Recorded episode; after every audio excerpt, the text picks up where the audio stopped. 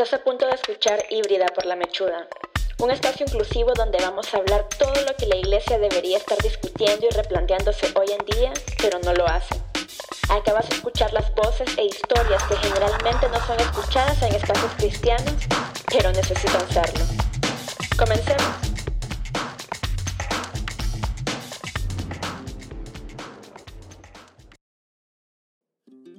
¿Qué pensás cuando escuchás la palabra marica?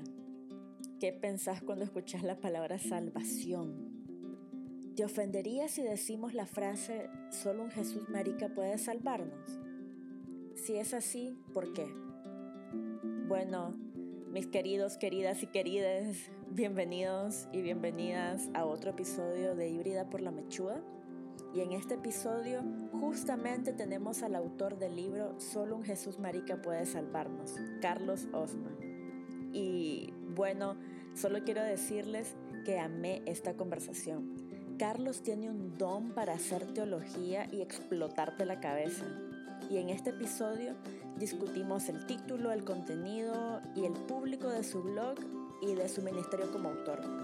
Pero sobre todo hablamos sobre la salvación y él nos cuenta por qué esta palabra, salvación, le parece aún más controversial que escribir marica junto al nombre de Jesús. Bueno, escuchemos por qué.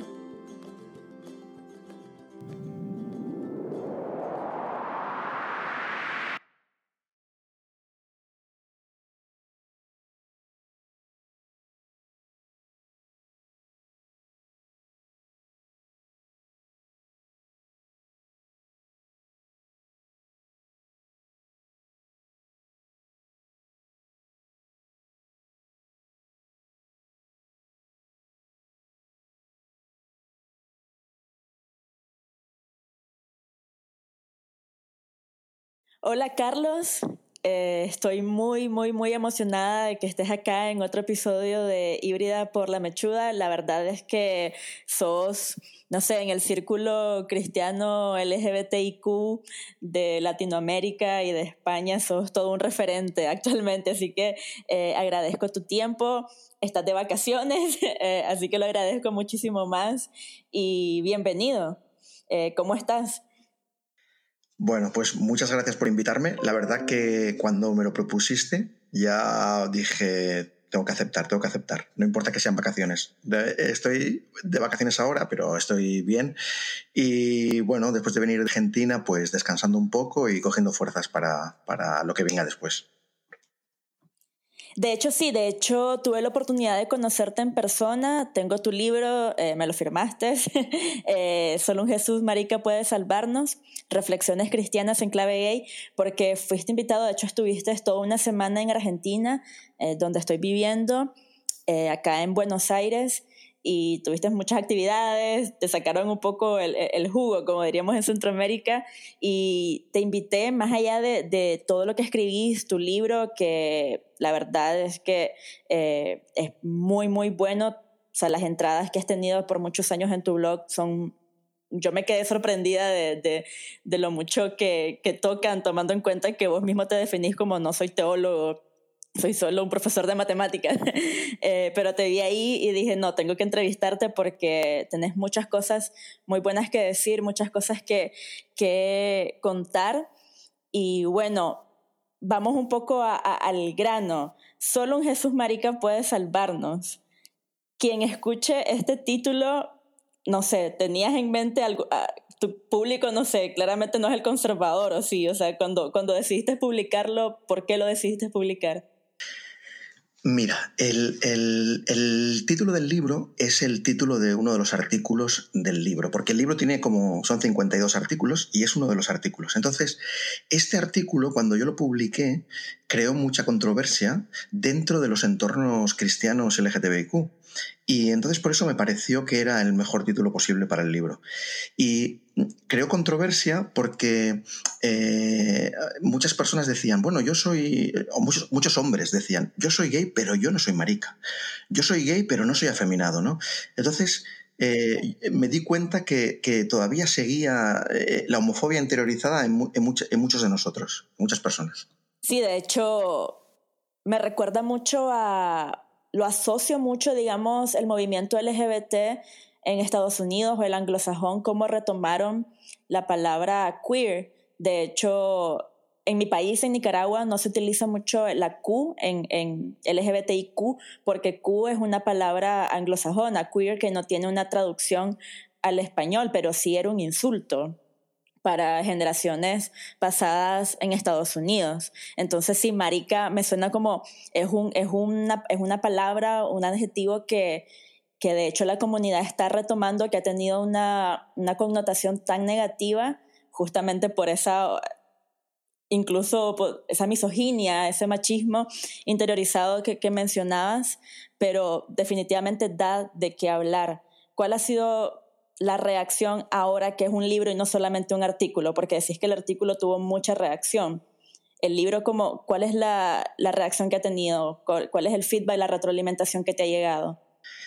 Mira, yo siempre me, me quedo con lo positivo porque, mm, o sea, reacciones negativas las ha habido, desde de parte del fundamentalismo sobre todo, ¿no? Y sobre todo de gente que no hubiera importado cómo hubiera titulado el libro, que le hubiera generado para ellos un problema. Pero eh, de parte de, muchas personas cristianas, de muchas mujeres, de muchos hombres LGTBI, pues eh, muchas personas me dicen, bueno, es que me he sentido reflejado aquí, esto que explicas yo lo he pensado muchas veces, pero no lo he dicho. O sea, mm, me, he dado la sensación de que he puesto, he puesto palabras a lo que ya muchas personas pensaban o han vivido, han experimentado, ¿no? Y entonces mucha gente me escribe, me dice, pues esto, o algunas personas me dicen, mira, esto que has hecho, que has escrito tú aquí, yo lo he vivido de otra manera, mi experiencia es diferente y tal, pero mm, muchísima gente me ha escrito para, para, para agradecerme, para preguntarme, para seguir hablando y yo estoy muy contento, la verdad. Sí, de hecho es muy fuerte o sea, esta declaración de solo un Jesús marica puede salvarnos primero por que, bueno, vos decías en el encuentro en el que yo tuve la oportunidad de verte eh, en persona y de escuchar, eh, escucharte, que a vos te incomodaba más la palabra salvarnos que la misma palabra marica que de hecho la palabra salvarnos tiene muchísima más carga, e, e, en el ambiente conservador, eh, católico, evangélico, o sea, e, es, muy fuerte hablar de, la salvación como tal. Así que, ¿por qué, ¿por qué te incomoda? ¿Te incomoda más esa palabra que la misma palabra marica? Mira, a mí la, palabra marica me trae a la mente o me trae al recuerdo o, a, la, piel misma, ¿no? Eh, la experiencia que yo viví y que creo que ha vivido muchísimas personas de discriminación, sobre todo en mi adolescencia, y lo que esa palabra quería decir para mí, que era como el final del mundo, ¿no? El no ser la persona que los demás esperaban, y, me trae toda esa experiencia, ¿no? Entonces, eh, eh, todo ese dolor. Entonces, mm, yo estoy muy contento de poner la palabra marica al lado de, Jesús, porque eh, ese, ese, Jesús que nadie espera, el que nos puede salvar, ¿no? Eh, y es que Jesús fue una persona que nadie esperaba. Eh, fue un Mesías que nadie esperaba, ¿no? Y entonces yo me siento muy reflejado en, en eso al utilizar la palabra marica. Y después cuando eh, hablas de la palabra salvación, pues realmente era la que más, mm, más problema me daba al ponerla en el título, porque es que la gente está muy cansada de todas estas personas que vienen a vendernos cómo debes vivir, cómo debes ser, eh, cuál es lo correcto para ti, y no dejan a la gente que, vaya viviendo, que sí, que escuche a unos, que escuche a otros, que tome sus propias decisiones. No, no, yo creo que la gente no necesita salvadores, necesita, eh, necesita vivir y compartir con otras personas. ¿no? Entonces la palabra salvación y en mi experiencia, ¿eh? que sé que otras personas tienen otra diferente, eh, es como la gente que mira por encima del hombro a los demás diciéndole lo que, lo que tienen que hacer para, para, para ser felices, por ejemplo. ¿no? Sí, de hecho, vos mencionabas que quien crea tener la fórmula de la salvación es como más bien huir, no, de eso. De hecho, no sé cómo fue tu experiencia en, creciendo en una iglesia protestante, pero digamos en la mía, yo crecí en una iglesia, no era bautista, se era una denominación que literalmente se llamaba Convención Centroamericana, pero era hermana de, de las iglesias bautistas y lo que se enseñaba ahí era la teoría de la sustitución penal, así de que no importa si viviste en una isla remota donde nunca escuchaste, escuchaste hablar de Jesús, eh, nunca escuchaste eh, hablar del pecado y así, no importa que fueras ignorante al respecto, igual si morías te ibas al infierno porque no recibiste a Cristo como tu Salvador, porque no levantaste la mano o fuiste delante a un altar y le dijiste soy pecador y, y, así que ahora, ahora me voy al cielo. ¿Con qué, con qué teoría, con qué teología creciste en cuanto a la, a la salvación? Mira, yo creo que un poco mm, parte es lo que tú acabas de explicar, ¿no? Eh, una visión de la salvación muy individualista eh, y sobre todo también muy eh, alejada de, la realidad humana, o sea, muy abstracta, muy del cielo, muy de, cosas que se deben hacer, que no, pero todo muy abstracto, ¿no? Y después, posteriormente, porque, claro, vas evolucionando, yo encontré otras comunidades donde pude vivir una fe de una, la salvación de una manera diferente, ¿no? La salvación como, como algo que, que, que, se vive en comunidad, ¿no? Que se vive en la sociedad, que no, no, me voy a salvar yo, nos, nos, salvamos, intentamos salvarnos todos, ¿no? Hay que intentar ayudar a la gente que, que lo necesita, ¿no? Y, y entonces... Eh, una salvación que no sea solo mirarme en mi ombligo, y, y, sino que sea mirar mi ombligo también, pero el, el, de las personas que tengo alrededor y sobre cosas reales, sobre el sufrimiento, sobre las cosas que no nos dejan vivir felizmente, sobre eh, el hambre también, sobre la inmigración, por ejemplo. En, en, en España ahora muchas personas ahora en verano vienen de, desde África a España intentando tener una vida y mueren y, en el Mediterráneo. ¿no? Salvación para esas, personas para esas personas. Me refiero que la, la, palabra salvación hay que llenarla de un contenido real, no, no, no abstracto, que era a lo que yo estaba acostumbrado eh, en mi iglesia cuando era más, más pequeño. De hecho, es bastante, es bastante, sí, abstracto egoísta, como vos decís, individualista. Creo que lo han llevado al extremo. Y justamente como Santiago dice, o sea, que, que es de la fe sin obras. Y me acuerdo que cuando yo crecía era muy controversial ese versículo de y entonces es por obras, no es por obras, es por fe. Pero es justamente lo que, lo que está hablando Santiago es no llegar a ese extremo de decir, bueno, ahora tengo fe en Cristo creo que soy pecador, creo que merezco el infierno, Cristo vino a salvarme, así que me olvido del resto. Y tanto se le ha hecho hincapié a la fe que se olvida que también, o sea, Jesús nos mandó directamente a amar, Jesús nos mandó a, actuar, no, no era, él no era abstracto, todo lo contrario, él hablaba de un reino, él hablaba de, de que el reino ya estaba acá. Y, y eso fue eh, volviendo a tu libro, algo que me llamó mucho la atención porque hablas de cosas y tocas temas que cualquiera que mire el libro dice, ah, está dirigido a personas LGBTIQ o está dirigido a aliados, aliadas o incluso iglesias conservadoras para que eh, cuestionen su teología, pero no, tu libro lo puede leer absolutamente cualquier persona independientemente de su orientación o en qué eh, estancia teológica esté, porque tocas temas justamente muy concretos. O sea, tus, tus artículos son aplicados a, a cualquier persona que, que, que, esté intentando justamente vivir a Cristo. Mira, yo creo, yo escribo desde, desde la experiencia, ¿no? Eh, por ejemplo, hablabas del tema de la fe. La fe es algo que te mueve a hacer algo. Eh, es algo que, que, que, la fe no es algo que se tiene, es, es algo que, que, no es algo que se entierra, ¿no? Es algo, es algo que, que, se tiene que, vivir, que se tiene que, eh, visualizar, ¿no? Y, y, no es que nosotros hagamos mucha energía para que se visualice, para que se visualice, no, no, sí, esa misma fe es la que nos empuja a trabajar, ¿no? A cada uno, por ejemplo, tenemos un ámbito, ¿no? aunque queramos cambiar todo el mundo, el mundo entero, ¿no? Pero cada uno, por ejemplo, yo me dirijo más a un público LGTBI, pero mucha gente, como tú has dicho, que lee el libro que no es LGTB, también dice, oye, mira, esto, esto que escribes aquí, esto que eh, también a mí me sirve, ¿no?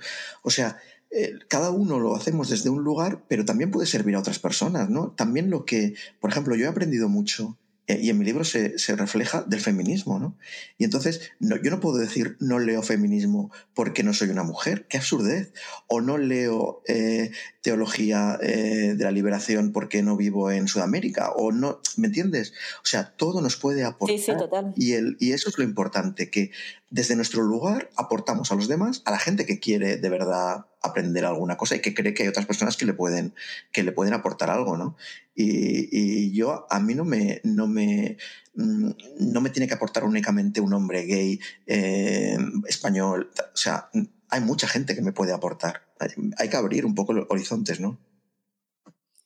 Sí, yo te mencionaba antes de comenzar a grabar que justamente te quería admitir, como muy sinceramente, que cuando yo empecé a escuchar de vos y de, tus artículos, incluso del libro, yo tuve bastante prejuicio de, ay, no, o sea, no, otro hombre gay, eh, y ahora aparte, o sea, europeo, blanco, que...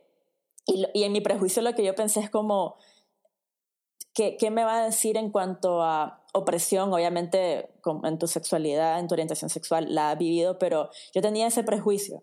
Y cuando te escuché hablar y cuando sí estuve ahí sentada escuchando tu intervención, veo que en realidad estás muy consciente en cuanto a, a las opresiones que, o sea, pues no las estás viviendo a primera mano, pero estás muy consciente. Y de hecho recuerdo en mi plática con Chris Conti, eh, teóloga uruguaya que vive acá, eh, feminista, que también la entrevisté para esto, ella decía que, ella decía que solamente una persona mezquina se interesa por temas, solo un cristiano, decía un cristiano o cristiana mezquina, se interesa por temas que le afecten directamente. Entonces, eh, me llamó mucho la atención que, que, que sí, como te digo, en, tu libro no es solamente para un público, como te digo, ni siquiera solo LGBT, sino no solamente para un hombre o para europeo, e, es, muy, muy abierto a la experiencia personal. Ahora, ¿cómo puede ese Jesús salvarnos? ¿Salvarnos de qué? Te pregunto. Mira, en lo, en lo que me decías antes, te, eh, te explico que Mm, eh, yo he sido educado en el machismo, en, el, en la homofobia, en el, en el, elitismo europeo, en todo eso he, sido educado, como muchos de nosotros hemos sido educados en, en, tantas cosas, ¿no? Y muchas de nosotras. Y ha sido eh, conviviendo con, con, otras personas y abriendo abriéndose a su experiencia, que, que, me he podido hacer preguntas. ¿no? A mí, por ejemplo, una de las cosas que me, me ha motivado para, o que más me ha ayudado a ponerme, eh, a intentar ver la, cómo vive una mujer, la, discriminación que padecen, ha sido, por ejemplo, yo tengo dos hijas y vivir, ver cómo las intentan limitar desde que son tan pequeñas, a mí eso me hacía un daño profundo, ¿no?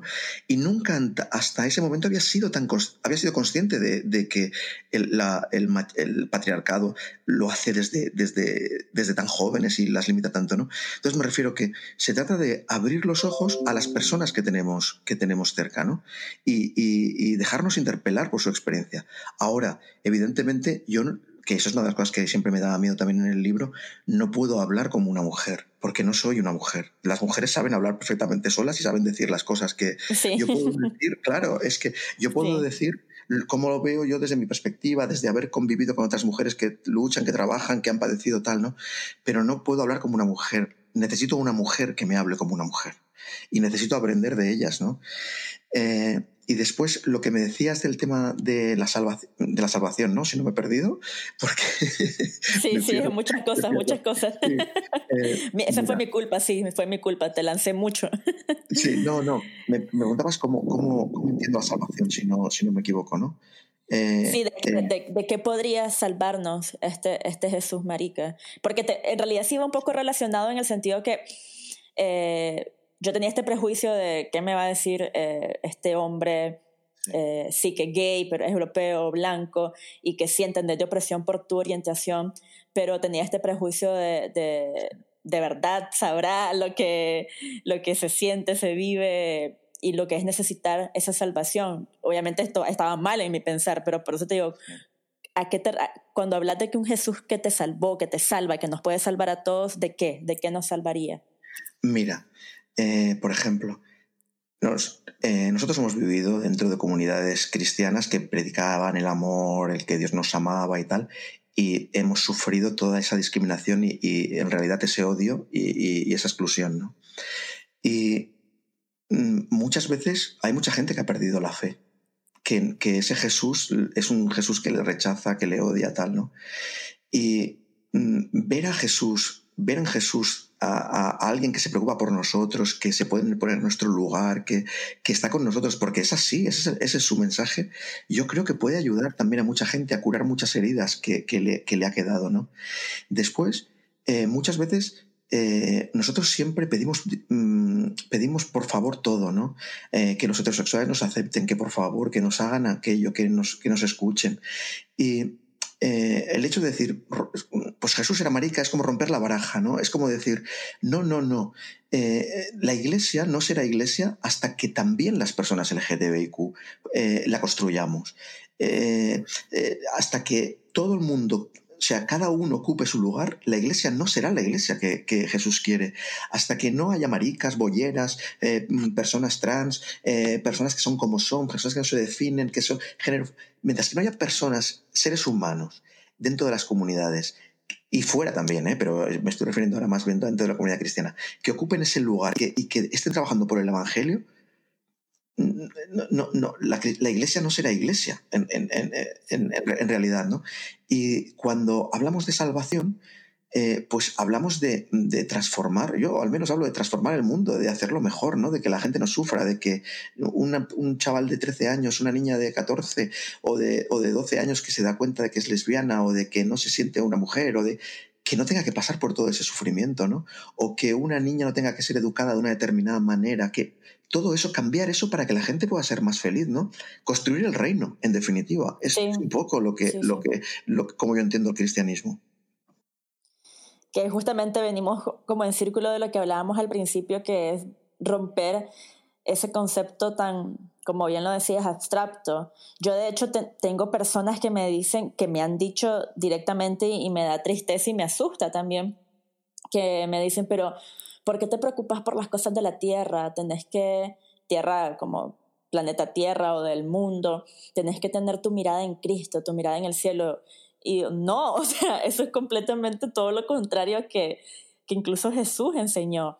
No puedes pensar y que lo primero que se te venga como salvación es irte a, este lugar, eh, no sé, de nubes o no sé cómo la gente se lo, se lo imagina. Estamos hablando del aquí ahora. Y ser cristiano, cristiana, es justamente trabajar en ese reino con tu prójimo, acá, en estos momentos. Eh, Mira, y si crees, sí, sí. Sí, sí. Mira, porque te estaba escuchando y, me venía una cosa, una idea a la cabeza y es que eh, mm, somos cristianos, ¿no? Creemos que, que, Jesús nos salva, ¿no? Y esa salvación de Jesús, ¿no? El primer paso fue la encarnación.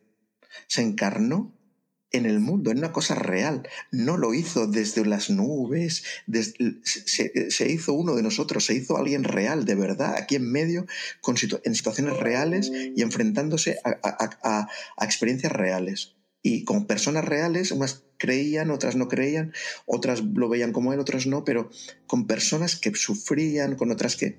Eso es en, en realidad el Evangelio, es lo que ponen los Evangelios, ¿no? no la salvación no es una abstracción, es, mi, es mi perspectiva, ¿no? No, y de hecho, están todos los evangelios, los cuatro evangelios, lo que es la muerte de Jesús, o sea, todo, todo lo que es su crucifixión son como los últimos dos, tres capítulos y parece como que la gente ignora todo el ministerio o, la vida de Jesús. Es como tenemos a ese Jesús en la cruz, ese Jesús eh, sufriendo la pasión de Cristo. Y sí, es importante, sí, es parte fundamental de nuestra fe, pero no es todo. Y definitivamente, o sea, no, no, no es para lo que vino, vino a vivir también. O sea, nos enfocamos solo en el que, en el que vino a, a morir, pero no en el que vino a vivir. Acá. Mira, yo hay uno de los artículos que escribo en el libro que hablo de la cruz de Cristo, ¿no? Y en la cruz de Cristo eh, y yo digo, en la cruz de Cristo nuestra homosexualidad impostada murió para siempre. En la cruz de Cristo eh, esa mujer que los demás esperaban que yo fuera, murió para siempre. En la cruz de Cristo, ese hombre que todo el mundo esperaba que yo fuera, murió para siempre. O sea, en la cruz de Cristo también está nuestra experiencia. Es la experiencia que hemos vivido, porque nosotros hemos tenido que morir a lo que se esperaba de nosotros para resucitar a lo que realmente somos. Entonces, no, no, no, no renuncio al, al hecho del Evangelio, al mensaje del Evangelio, pero lo interpreto desde la experiencia, no desde lo, de lo abstracto. Y si yo he vivido una experiencia de crucifixión y no me doy cuenta que en la cruz estoy también yo y estuve en algún momento ahí, entonces es que a lo mejor no estamos leyendo bien la Biblia, ¿no? Lo que nos quiere decir, ¿no? Y es un poco lo que yo intento, que el texto se lea desde la experiencia, desde cosas que conectan realmente con lo que, con lo que hemos vivido, ¿no? Sí, total, me encantó, me encantó eso. No ha llegado ese artículo en el libro, está en el libro. Eh, hay una, mira, te explico una cosa, porque el otro día estaba hablando con una chica eh, transexual y me estaba explicando, me hablaba de este artículo, ¿no? Y me decía, Carlos, es que cuando yo leí ese artículo, dice, es que tú no puedes entender lo que significó ese artículo para mí. Dice, porque tú estás hablando de que eh, murió lo que esperaban que tú fueras una... pensaban que tú ibas a ser heterosexual y allí murió la, la heterosexualidad impostada y tal. Dice, pero es que yo nací como... La gente pensaba que era un hombre y soy una mujer. Cuando yo leí ese artículo, eh, vi reflejada mi experiencia, vi reflejada que yo un día tuve que morir a lo que antes había sido. Dice, tú no puedes leer ese artículo que tú has escrito cómo lo leo yo, ¿no? Y, es una cosa positiva del libro que, se abre a lectura de otras personas y porque en realidad es una invitación a leer desde tu propia experiencia. Total.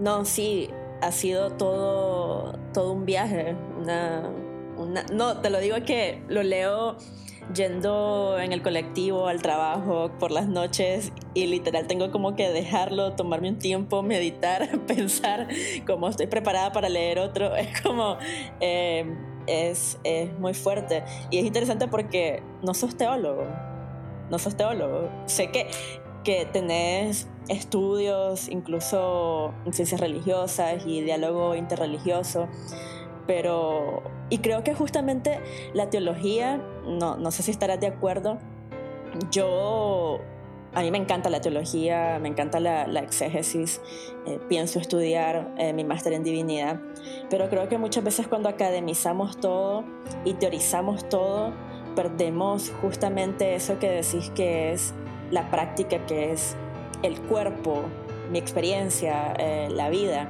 Y creo el hecho que vos te reconozcas o vos digas soy una persona que hace teología desde mi experiencia, desde mis vivencias, vale, vale muchísimo y para mí incluso vale muchísimo más de cualquier teología académica donde me citen la Biblia hebrea y cómo se relaciona con el Nuevo Testamento o, que si la expiación acá tiene muchísimo más valor para mí.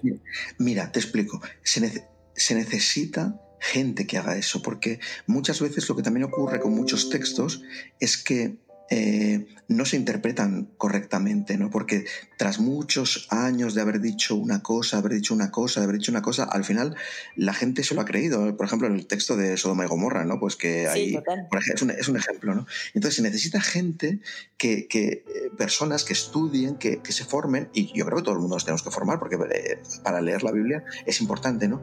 Y, o sea, que y, y, son nuestros maestros. Yo, hay teólogos que, que los tengo en, en las alturas, ¿no? O sea, que yo lo veo una cosa pues, muy positiva, la teología es una cosa muy, muy importante, pero eh, al final los creyentes, y, ahora hablo al resto, a todo, a todo el mundo, a todos los creyentes, necesitamos, la Biblia tiene que decirnos algo. Y entonces hay que, hay que bajar para explicarla, para que se para que se pueda entender, para que sea significativa. Entonces, es verdad que puede ser que haya teólogos, y también hay gente que sin ser teóloga lo hace, que habla y no sabes lo que está explicando, pero también hay mucha gente que es capaz, teólogos o que es capaz de mm, hacer significativo ese texto, hacerlo que toque la fibra de la persona, que realmente se haga evangelio de verdad, que se haga palabra de Dios de verdad a, la persona. Y yo creo que, de, eso se trata, ¿no? La lectura, cada, lo que pasa es que no tenemos que leerlo desde el dogmatismo, ¿no? Decir, mira, aquí dice esto y esto es la verdad absoluta, porque eso también nos lleva al fundamentalismo. nosotros tenemos unas opiniones, leemos, eh, leemos un texto, sacamos una interpretación y, la, escuchamos otras interpretaciones y, las de otras personas e intentamos hacer, ir aprendiendo cada día. O sea, tampoco hay interpretaciones finales y acabadas, ni la mía es la mejor. Es una más que aporta para que otras personas sigan reflexionando. Totalmente, sí. Y sí, el quehacer teológico, sí, es de todas y todas. Obviamente, como bien lo dijiste, tenés que academizarlo, tenés que entender bien eh, el contexto, la interpretación, qué es lo que quería decir el autor, eh, pero sí.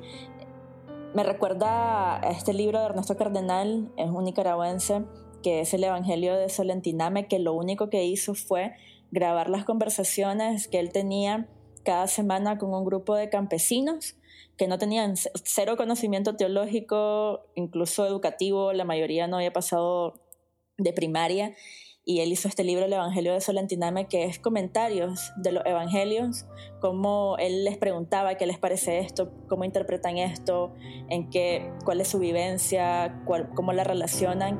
Y es un libro súper poderoso, impactante y es justamente de, lo que estabas hablando, que si no lo has leído te lo recomiendo, por cierto.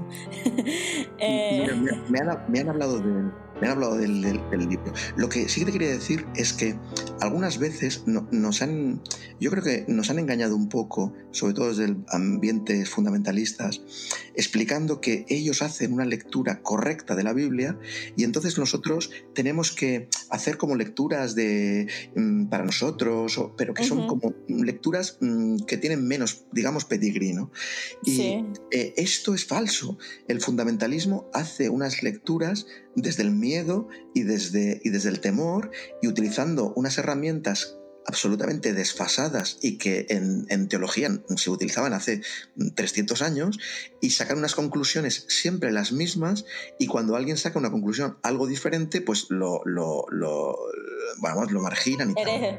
Exactamente. lo que, lo que se trata, lo que nosotros hacemos, por ejemplo, cuando yo cojo un texto en este libro, por ejemplo, hablo de, de la, del hijo pródigo y tal, detrás, una cosa es cómo está escrito el artículo y otra cosa es que detrás está contextualizado ese artículo realmente eh, eh, intentando respetar lo que la teología dice que ese texto, eh, ese texto cómo fue escrito, en qué, en qué, para qué comunidad, en qué sentido, ¿me entiendes? Ah, lo que pasa es que muchas veces yo pienso que a mucha gente toda esa teoría no le interesa, le interesa la práctica. Pero en mis artículos está la práctica lo que no se ve es la teoría, digamos, ¿no? Pero que eh, porque esto es muy importante, y, tú que vas a estudiar teología y seguro que serás teóloga, es muy importante que sepamos que eh, lo que nosotros hacemos no es como algo menor, algo por debajo de lo que hacen otros que realmente... No, no, no. Estamos haciendo teología. Lo que pasa es que la teología de hoy no es el fundamentalismo. El fundamentalismo es otra cosa, no es teología. Es miedo, es... es, mm, eh, es no sé, no sé cómo explicarlo. Sobre todo es miedo, yo creo, ¿no? Creo que sí, no, no hay que agregarle nada, es miedo, totalmente. Em, y bueno, ya para terminar en esta conversación tan, tan rica sobre la salvación, quiero terminar retomando un poco y cerrando esto que, que, para mí ha sido lo más impactante de esta conversación, que vos decís que la cruz te salvó de, esta, de una heterosexualidad impuesta. Y, quiero quitarle lo de impuesto y solamente me quedé como, me salvó de la heterosexualidad. Para mí, me, pongo, es como, es muy fuerte, es un, es un pensamiento, es una afirmación muy fuerte, porque no es que la heterosexualidad sea mala, obvio, pero, pero todo lo que lleva atrás esa afirmación. Y quiero cerrar con algo que vos contabas en este encuentro de cristianos LGBTIQ Argentina, que vos decías que vos le dabas, o sea, gracias a Dios de, ser gay, ¿no? O sea, que, que, en realidad le da gracias a Dios por eso. Mira, eh, yo creo que es la mejor cosa que me ha pasado en la vida.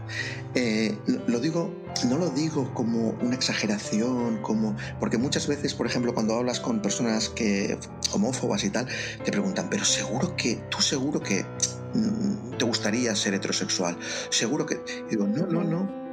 Yo soy feliz. Eh, eh, ha sido una experiencia.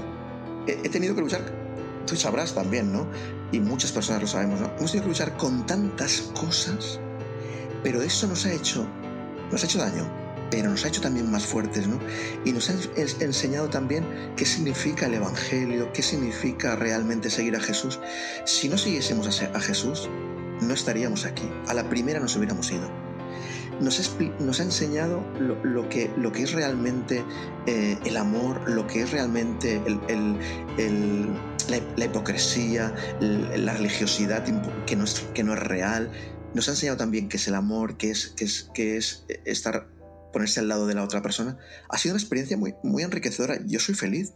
Y además, otra de las cosas que digo es que mi marido es maravilloso. y si hubiera sido eh, heterosexual, me lo hubiera perdido. Esto no me lo perdono nunca. y tus hijas, obviamente. Sí, sí, sí. mi, mi Mira, hay una, hay una de las cosas que yo siempre tenía muy claro y, una de las cosas que también me, me, costó al aceptar mi orientación sexual era que yo siempre, desde muy joven, quizá porque he vivido en un ambiente familiar con muchas personas alrededor y tal, y es que siempre había, querido tener hijos, siempre, siempre, siempre, ¿no? Y, para mí ha sido un regalo, ha sido un regalo eh, poder, poder, poder cumplir esta, este, este sueño, ¿no? y estoy muy contento. La verdad es que eh, Dios sabía lo que hizo cuando me estaba haciendo y yo solo le tengo que dar las gracias. Me encanta. La verdad es que nada más que agregar, me, encantó eso como, como último pensamiento y, y, te agradezco otra vez, Carlos, por estar acá. La verdad es que quien tenga la oportunidad de acceder al libro, no sé, te pregunto, ¿está, ¿se puede acceder de forma digital, online también? No sé, eh, Kindle, PDF o solamente físico? Mira, está en. Se puede leer en ebook, ¿vale? Ah, y, en, y, en, y, en, y, en, libro en papel, ¿vale? En, en, bueno, depende de los. En Amazon se puede encontrar y en Argentina me parece que es en Mercado Libre, en, en libro, ¿no? Pero eh, se pueden leer de, dos de las dos maneras, en ebook y en, y en papel. Perfecto, entonces para el que no lo haya hecho, la que no lo haya hecho, lo recomiendo un montón, que no te debería, pues, pero que no te asuste el título, yo admito, a mí me, me asustó un poco eh, por los mismos prejuicios con los que crecimos, pero definitivamente después de, leerlo y de leer los artículos, de leer la historia de Carlos, sus pensamientos, su teología, puedo decir que definitivamente Solo un Jesús Marica puede salvarnos. Y gracias Carlos por, por compartir este tiempo, contarnos eh, tu historia, contarnos tu, sí, tu, un poco de tu vida y, tu proceso. Así que muchísimas gracias otra vez. Bueno, a ti por dejar, por invitarme a, a, hacer esta entrevista y muchas gracias. A ver si nos podemos ver personalmente otra vez, ¿no? Porque fue un placer conocerte personalmente. Muchas gracias. Gracias por quedarte hasta el final del episodio y como siempre les pido, compartan el contenido, compartan, no saben quién podría estar necesitándolo. Así que ya saben, compartan en Facebook, Instagram, pueden compartir en YouTube, aunque no sé si se puede compartir en YouTube. No, compartan el link en Twitter y demás redes sociales. Y apoyen la obra, ya saben, www.lamechuda.com. Un beso.